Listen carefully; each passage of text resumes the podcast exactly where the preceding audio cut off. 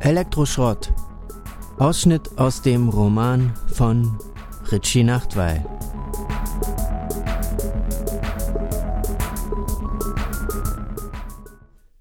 Mehrere Monate vergehen. Die Blätter an den Bäumen haben wieder einmal ihre volle Farbpalette ausprobiert, schließlich aufgegeben und sich restlos in die Tiefe gestürzt, als offizielle Anerkennung ihrer Niederlage. Die winterliche Kälte knackt und klirrt jetzt mit vollem Crescendo und scheint nicht gewillt zu sein, Zugeständnisse an ihre Umgebung zu machen. Die Probezeit bei den Nutrias hat Rano inzwischen bestanden und er verbringt nun seine Tage inmitten ihrer trägen Schläfrigkeit und ihrem im Knäuel aneinanderkleben, das sie Herummuppeln nennen. Die Kommune, die aus insgesamt 40 Nutrias besteht, verehrt in diesen Wochen streng genommen nicht das Wasser, sondern das Eis, lässt aber die Befolgung der Rituale derzeit großzügig schleifen. Die meiste Zeit wird mit Om, Klangschalen-Exerzitien und Meditationsübungen im warmen Zelt verbracht. Aber selbst hier bei ihnen erscheint es Rano, dass nicht alles Gold ist, was zunächst glänzt. Neulich wollte Ginsberg, der sich als Dichter empfindet, der versammelten Gruppe ein paar seiner neuesten Verse vortragen, aber fand es peinlich, diese zur Schaustellung, die Ginsberg ihrer Meinung nach immer wieder suche und deshalb die anderen als Projektionsfläche missbrauche. Noch bevor er mit dem Rezitieren anfangen konnte, hat sie ihn in eine Diskussion verwickelt und irgendwann zu ihm gesagt Hab endlich den Mut, deine Schwäche anzuerkennen.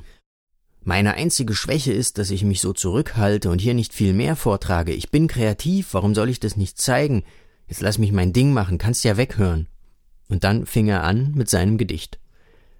Zehn Bogensekunden unter dem Kreischflug eines Kranichs und Rattenbisse im Wundmal, während der Schopf in verquollenen Tautropfen und gebettet auf Wiesengrund in einer ansonsten grauen Umgebung seine gerissene Fantasie für die Szenarien eines Lebens, rauschende Böden, aus denen erst die Brennnessel und dann der Mais, schließlich der Nebel, schwelendes Vakuum seiner Flucht im Schutz hochstehender Monofelder ohne Milbe und Verwuchs, die Jahresringe seiner Winter als Markierungen im Arm und vor dem Glanz eines Mondes, der in klebrigem Sternennetz seine Sucht nach Himmelsrichtung und nach Fantasie Rano applaudierte, hörte aber sofort auf, als er lauter fragende Nutria-Gesichter um sich herum bemerkte. Aber schnaufte erst etwas Unverständliches vor sich hin und sagte dann Ganz ehrlich, den Aspekt mit den Monofeldern finde ich interessant. Warum machst du da nicht mehr draus? Das ist ein gesellschaftlich relevantes Thema, Monokultur und der Wahnsinn mit der Landwirtschaft, wie sie die Menschen betreiben.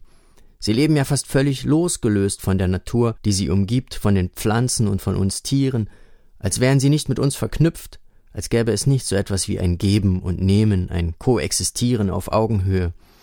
Wen oder was beten sie denn in ihren Kommunen an? Doch bloß ihr beknacktes Geld. Aber statt in deinem Gedicht thematisch in die Tiefe zu gehen und zu versuchen, dem Wesen dieser Dinge, die du erwähnst, auf die Schliche zu kommen, ich habe mir das mit der Monokultur ja jetzt nur herausgepickt, weil es mich halt angesprochen hat. Es könnte aber auch jede andere Angelegenheit sein. Begnügst du dich mit sprachlich verzwirbelten Naturbeschreibungen und scheinst dich darauf verlassen zu wollen, dass daraus irgendeine Abstraktion entsteht, die dann schon etwas aussagen und bedeuten wird. Wenn du wirklich willst, dass deine Kunst größer wird als du, dann musst du ihr aber gehörig mehr Tiefgang verschaffen. Dann drehte sie sich demonstrativ auf die andere Seite, um Ginsberg den Rücken zuzukehren. Der starrte sie unsicher an, und nach einer Weile suchte sein Blick die eigenen Füße ab.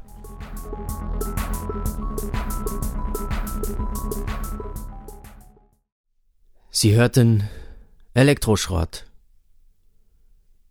Ausschnitt aus dem Roman von Richie Nachtwey. Gelesen, produziert und Musik von Richie Nachtwey.